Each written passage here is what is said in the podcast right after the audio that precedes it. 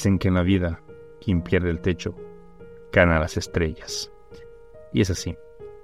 A veces pierdes lo que querías, pero conquistas lo que nunca imaginaste. No todo depende del tiempo, sino de la actitud con que se mira la vida.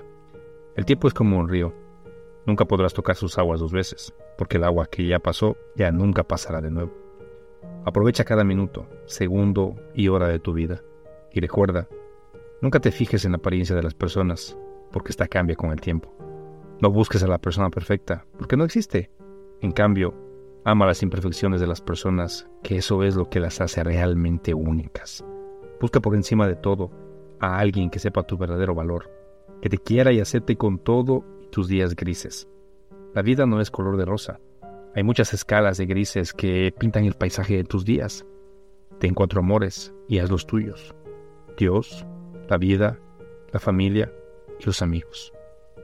Dios, porque es el dueño de la vida y a Él le debes tu vida. Quiere estar aquí presente.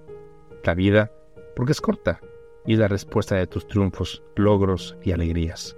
La familia, porque es única y son los seres que más nos aman sobre la tierra.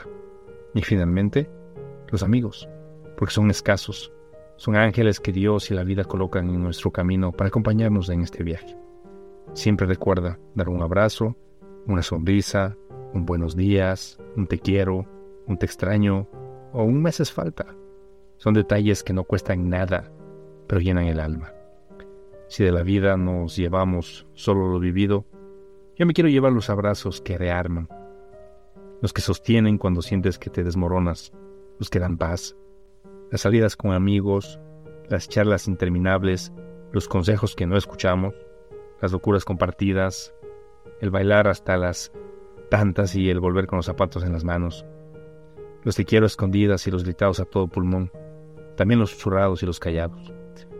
Una muestra de emociones, las risas hasta las lágrimas y las lágrimas que terminan en risa, las rabias expresadas y las decepciones guardadas, los riesgos asumidos y los miedos derrotados, todas las experiencias vividas, las que disfruté, las que me dolieron, las caídas y los esfuerzos por levantarme, las veces que toqué el cielo y las que tocó morder el polvo.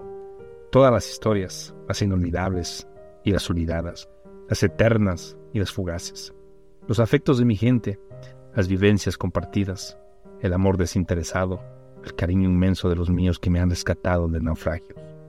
Llevaré todo lo que pueda darme una vida sin economizar emociones ni sentimientos, lo bueno y lo malo, lo que hizo que valiera la pena vivirla sin arrepentimiento.